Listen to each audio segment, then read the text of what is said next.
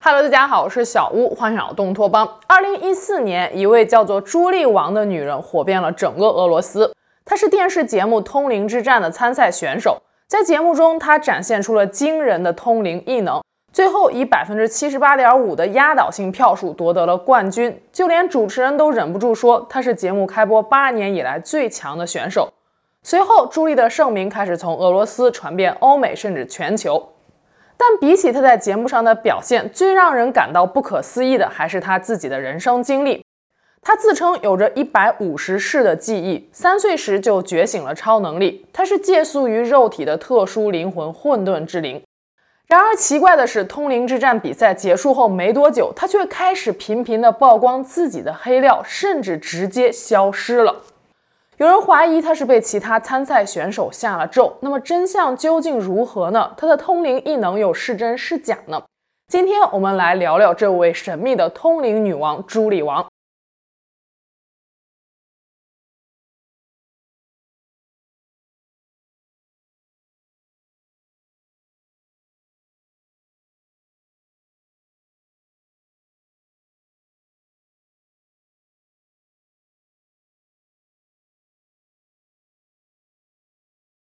熟悉俄罗斯的人可能都知道，俄罗斯是一个从来都不缺神秘主义的国家。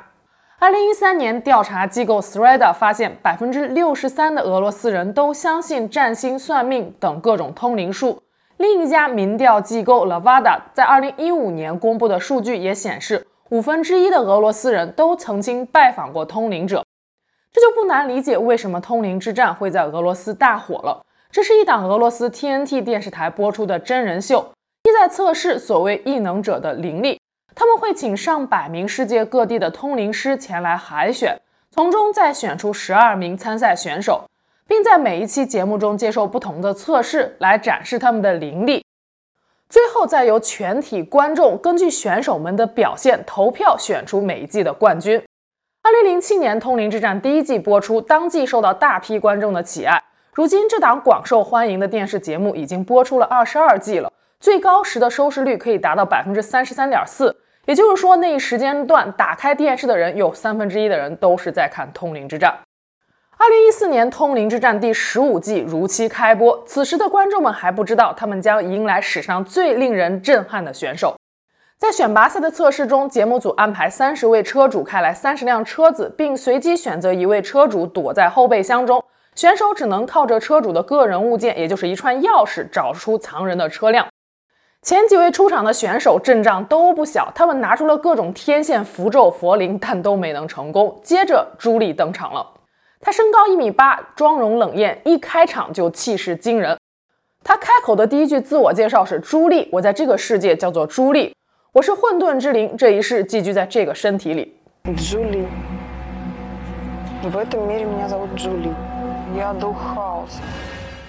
主持人随即递上了车主的钥匙作为线索，但朱莉却不屑一顾地说了一句：“我又不是狗。”然后转头就走了。这种酷炫狂拽的个性让在场的所有人对朱莉的第一印象都不怎么好。可是没过几秒钟，所有人都被她深深地震撼到了。朱莉只是神情平淡地走过了每一辆车，然后就轻而易举地说出了每一位车主的信息，甚至是最隐秘的过往，最后顺手找出了那辆藏人的车。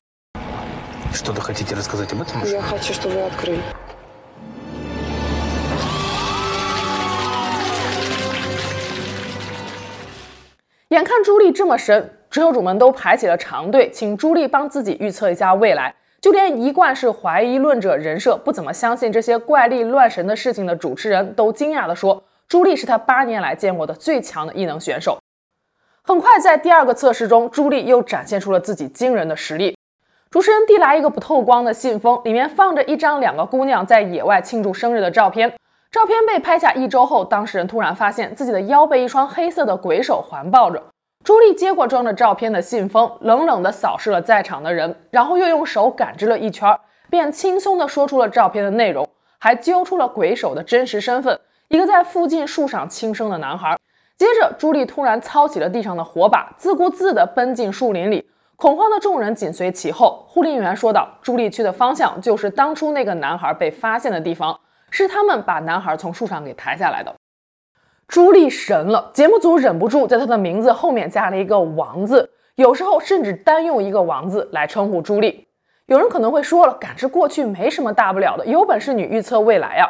还别说，朱莉真的在节目中数次成功预言未来，甚至还说中过孕妇肚子里孩子的性别。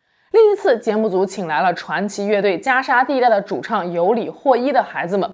二零零零年七月四日，年仅三十六岁的霍伊突发剧烈胃痛和胸痛，他不得不取消了当天晚些时候的音乐录制工作。就在同一天，尤里骤然离世，他的死因一直困扰了他的家人们。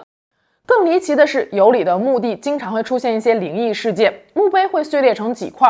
为了弄清楚事情的真相，孩子们把父亲墓碑的一部分石板带到了片场。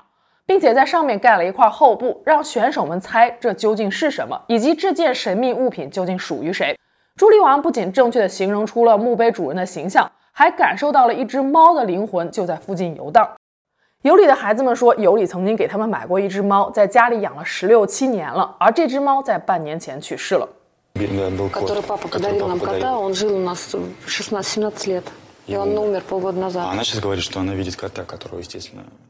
接着，朱莉王还说，这只猫的颜色是白色的。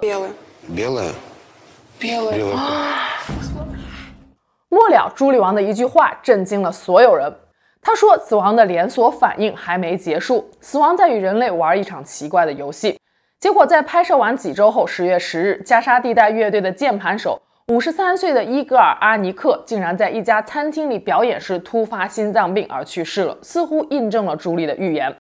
节目中每次出场时，朱莉都是轻装上阵，她不用割血祭祀、敲锣打鼓，也不用使用法器借助神力，只是几张照片摆在眼前，她便能轻松地说出照片背后的故事。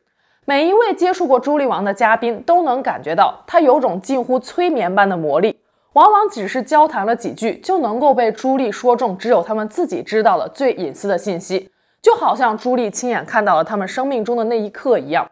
人人都说朱莉是真正的通灵者。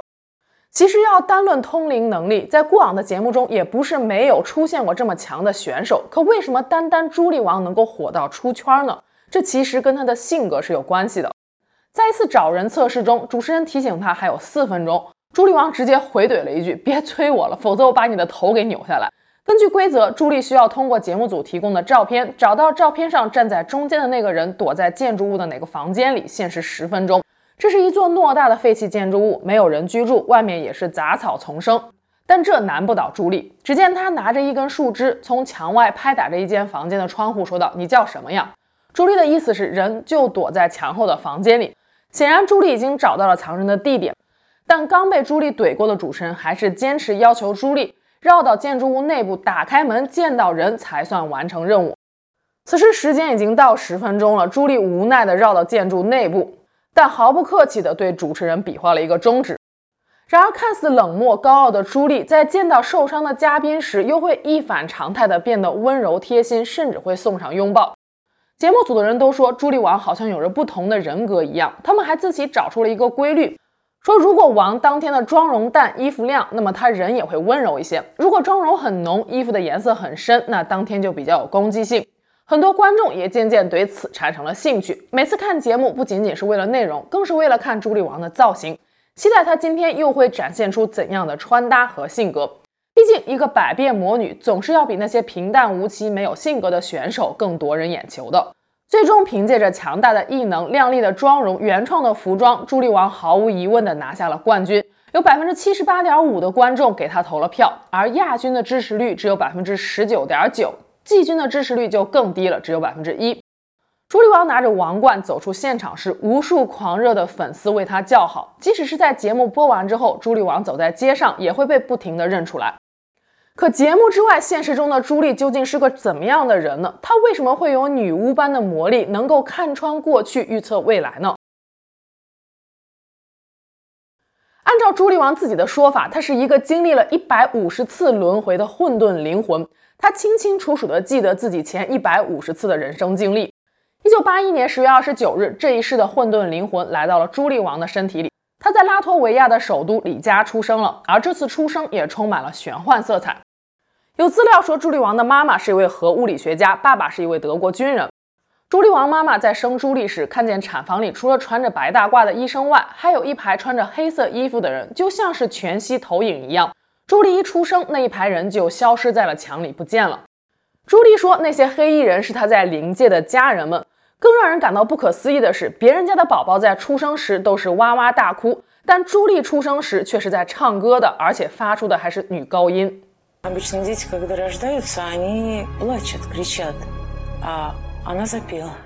小时候的朱莉性格十分封闭，几乎没有朋友。她不喜欢玩玩具，也从来没有拥有过洋娃娃。因为性格不合群，举止又怪异，朱莉常常受到身边同龄人的冷嘲热讽。大部分时间，她都是一个人坐着进行天马行空的想象。三岁时，朱莉学会了读书认字，可感兴趣的书却不是童话故事，而是宗教黑魔法类的神秘文学。她开始阅读古老的文字，斯堪的纳维亚符文，研究炼金术、西方魔法和死灵法术等等。他在读完一本名为《混沌之道》的书后，发现自己好像有某种超能力，从而开始研究自己身上的这种神秘力量。四岁时，他第一次见到了幻影，是一只白色的猫。五岁时，他画出了自己的第一套专属卡牌，并用它来完成占卜。后来，他又学习了俄罗斯巫术，掌握了如何使用草药、石头和油来达到魔法的目的。朱莉王的妈妈说，朱莉小时候家里人从来不敢跟她吵架，因为她一发怒，身边的盘子就一定会碎掉。有一次，朱莉王和姥姥吵了起来，姥姥当时在洗餐具，茶杯就莫名其妙地滚到地上碎掉了。按常理来说，家里有这种怪小孩，父母应该非常担心才对。可是，身为核物理学家的朱莉王的妈妈却一点都不感到奇怪。她说，虽然自己不具备超能力，但一直对女儿拥有这种能力表示理解。在《通灵之战》节目中，朱莉曾经说过，妈妈让她叫爸爸的那个男人，并不是她真正的父亲。朱莉将那个男人称作继父。朱莉说，她真正的父亲是来自混沌世界的生物，他会通过超自然的方式与父亲进行交流。父亲曾经跟她聊到过创世界的秘密、螺旋、成员的选择、超立方体等等。更离奇的是，朱莉的妈妈对于朱莉的这种说法也表示附和。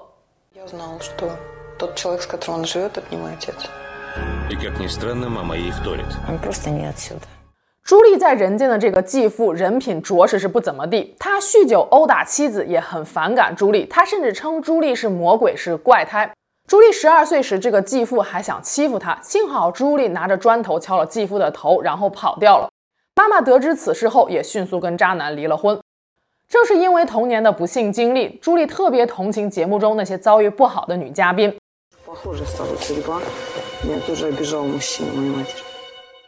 不到十六岁时，朱莉王就离开了家，在外面打工读书。不知道是天赋异禀还是足够努力，她很快就在多个领域取得了惊人的成绩。十七岁时，朱莉来到了莫斯科，凭借自己一米七九的身高，开始了模特生涯。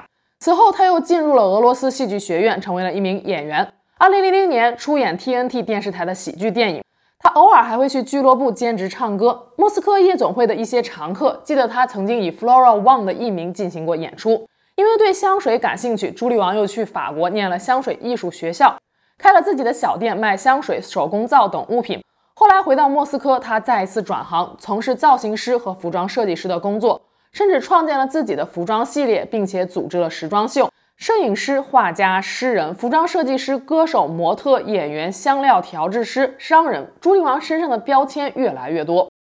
不得不说，就算是没有轮回转世，朱莉王这一世的人生也活得足够精彩。而选择去参加通灵之战，朱莉王说是他体内的混沌之灵提出的要求。比赛结束后，朱莉王成了俄罗斯家喻户晓的通灵明星，但他却没有选择靠魔法来圈钱。他宣布要放弃魔法，多做一些世俗的事情，比如说香水生意、写书、做服装模特等等。然而，就在几年之后，朱莉王竟然彻底的消失了。这里的消失，并不是说他失踪了，而是他的故事将被一个惊人的反转彻底改写。二零一七年夏天，冷艳的朱莉王突然以令人难以置信的造型出现在社交媒体上。她消瘦，留着短发。有着略带病态的外表，穿着也不再是奢华的裙子，而是男士西装。到了二零一八年，朱莉王丰满的嘴唇彻底不见了，鼻子变大，下巴呈方形，有着明显的男性化轮廓。二零一九年七月，朱莉王在他的 v c o n t a c t 页面上告诉粉丝，他是个男人，名叫托马斯，并要求大家都这么称呼他。托马斯还更改了朱莉王的出生日期，换到了十月三十一日这个万圣节前夜。他说：“不成为别人眼中的自己是多么困难，尤其是当你一生都在两个自我之间斗争时，一个无所不知却过着隐秘的生活，另一个从小就相信你疯了，并试图模仿环境。”托马斯也讲了一个关于自己的故事，但内容却与朱莉王在节目中所说的截然相反，令人细思极恐。节目中，朱莉王有一个爱她的妈妈和一个变态的继父，但托马斯却说他是个天生的阴阳人，他出生时拥有男性的 XY 染色体。只是因为患有莫里斯综合症，对雄性激素不敏感，因此他的外表和发育都更像女性。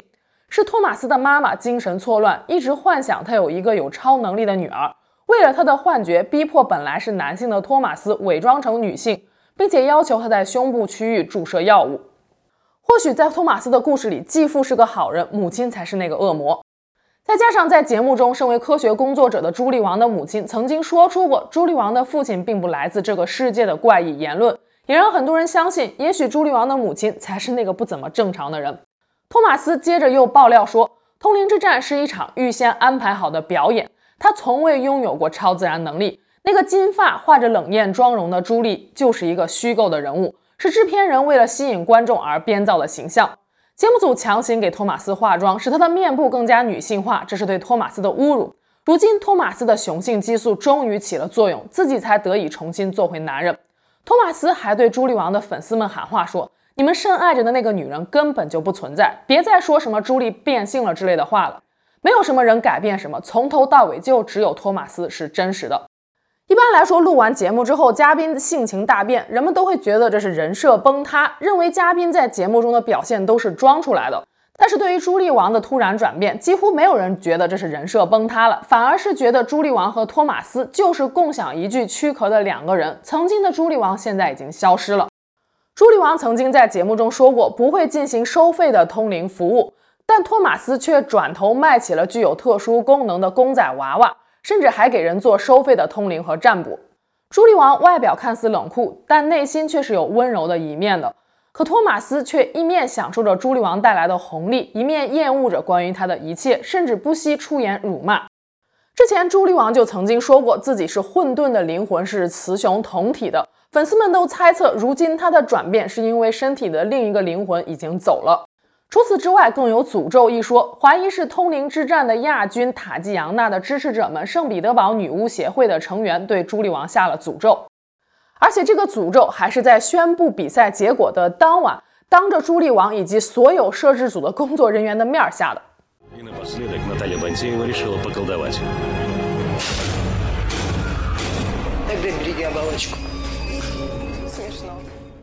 女巫协会对朱莉王说：“保护好你的外壳”，似乎是在暗示朱莉王的外貌会发生翻天覆地的变化。我估计看到这儿，很多无神论者的小伙伴们已经要开始吐槽了：这么玄乎的事儿，难道就没有人质疑过吗？当然不是了，这么多年来，围绕着通灵之战真实性的讨论，其实一直都没有停止过。第十五季的参与者尤利亚·斯卡尔金娜坦言道，在参加过节目之后，她就不再相信任何通灵了，因为在见到朱莉王之前，尤利亚就已经把自己的生活状况全部告诉给了节目组的工作人员，包括了自己的生育情况和住址，甚至连自己家附近有医院和太平间这样的细节，她也和盘托出了。她之所以这么做，是因为节目组的工作人员表示，这是为了要验证异能者的通灵能力是否准确。可谁又能保证节目组不会和选手们串通呢？但是碍于签了保密协议，所以尤利亚在节目播出前不能向外界透露节目组曾经询问过他个人信息的事实。纪录片导演鲍里斯·索博列夫也表示，通灵之战中的千里眼、占卜、预测等异能在他眼里并不真实。这里的套路大概是这样的：天真的人们向节目组写信寻求帮助，然后工作人员就前往现场。会见委托人的邻居、童年时的朋友、亲戚、地区警察，购买医疗记录、监控社交网络，最后整理成为一份档案，供那些扮演异能者的演员们记忆。还有一位不愿意透露真实姓名的通灵之战的前参赛者表示，节目组曾经向他提出了进入决赛的条件，那就是交纳四十五万卢布，付了钱就相当于买了答案。节目组的工作人员和主持人都会对他多加照顾，而没有付钱的通灵者们则会被冷落。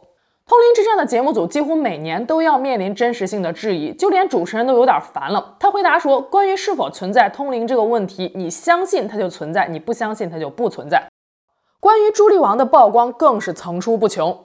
根据多家媒体披露的信息，朱莉王的真实姓名是尤利亚·加夫里科娃，她根本就不出生在李家，而是出生于一个离俄罗斯诺夫哥罗德不远的村庄聂柳多沃。也是在模特学校，他想出了朱莉王这个更响亮、更适合走秀的名字。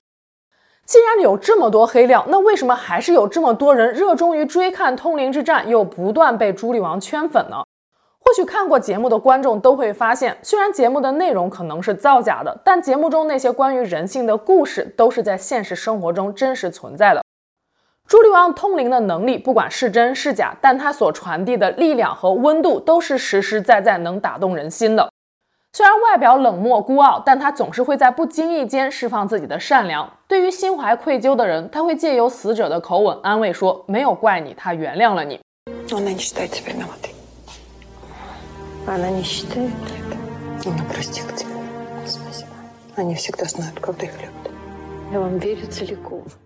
面对因车祸失去亲人、一心只想着复仇的一家人时，朱莉王则会一反常态，表现出感性的一面。她哭着说：“已经离世的十四岁小女孩，希望她的家人们放下仇恨，还说肇事者并不是故意的。肇事者也上有年迈的老母亲，下有刚刚出生两个月的婴儿。已经离世的小女孩也不希望家人被仇恨蒙蔽双眼，希望家人们能够原谅肇事者。”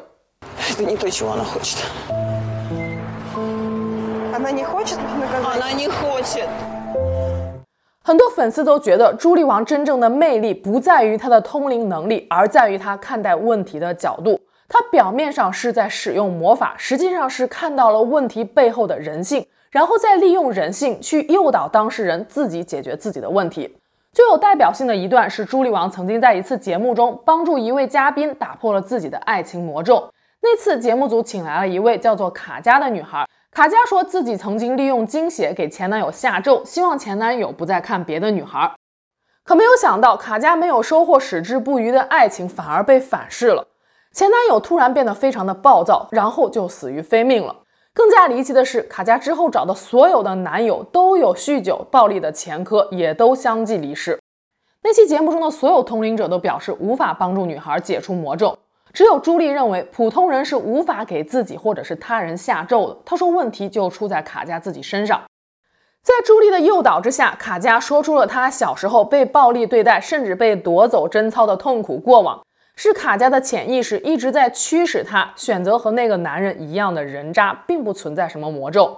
事后，朱莉王跟卡佳谈了很久，劝她走出自己固有的择偶习惯。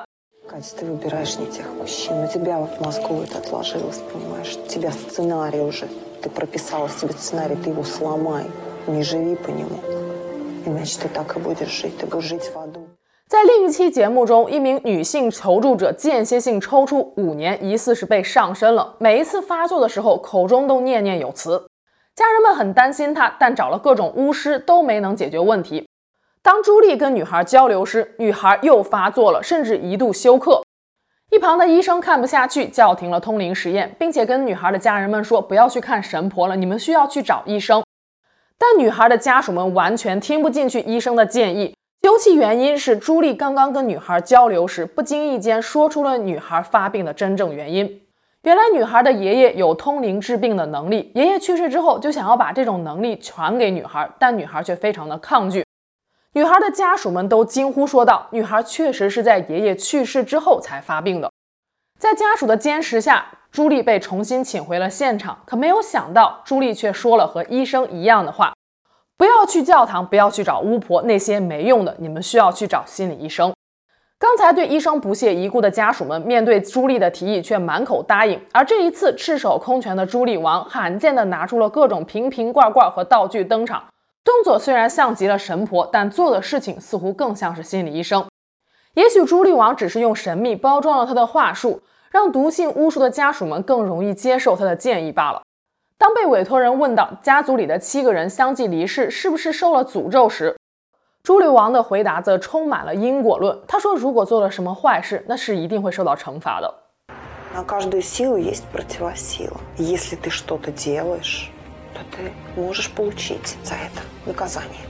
朱莉王的一面是一眼可以看透过去和未来的魔女，而另一面又鼓励大家要相信人定胜天。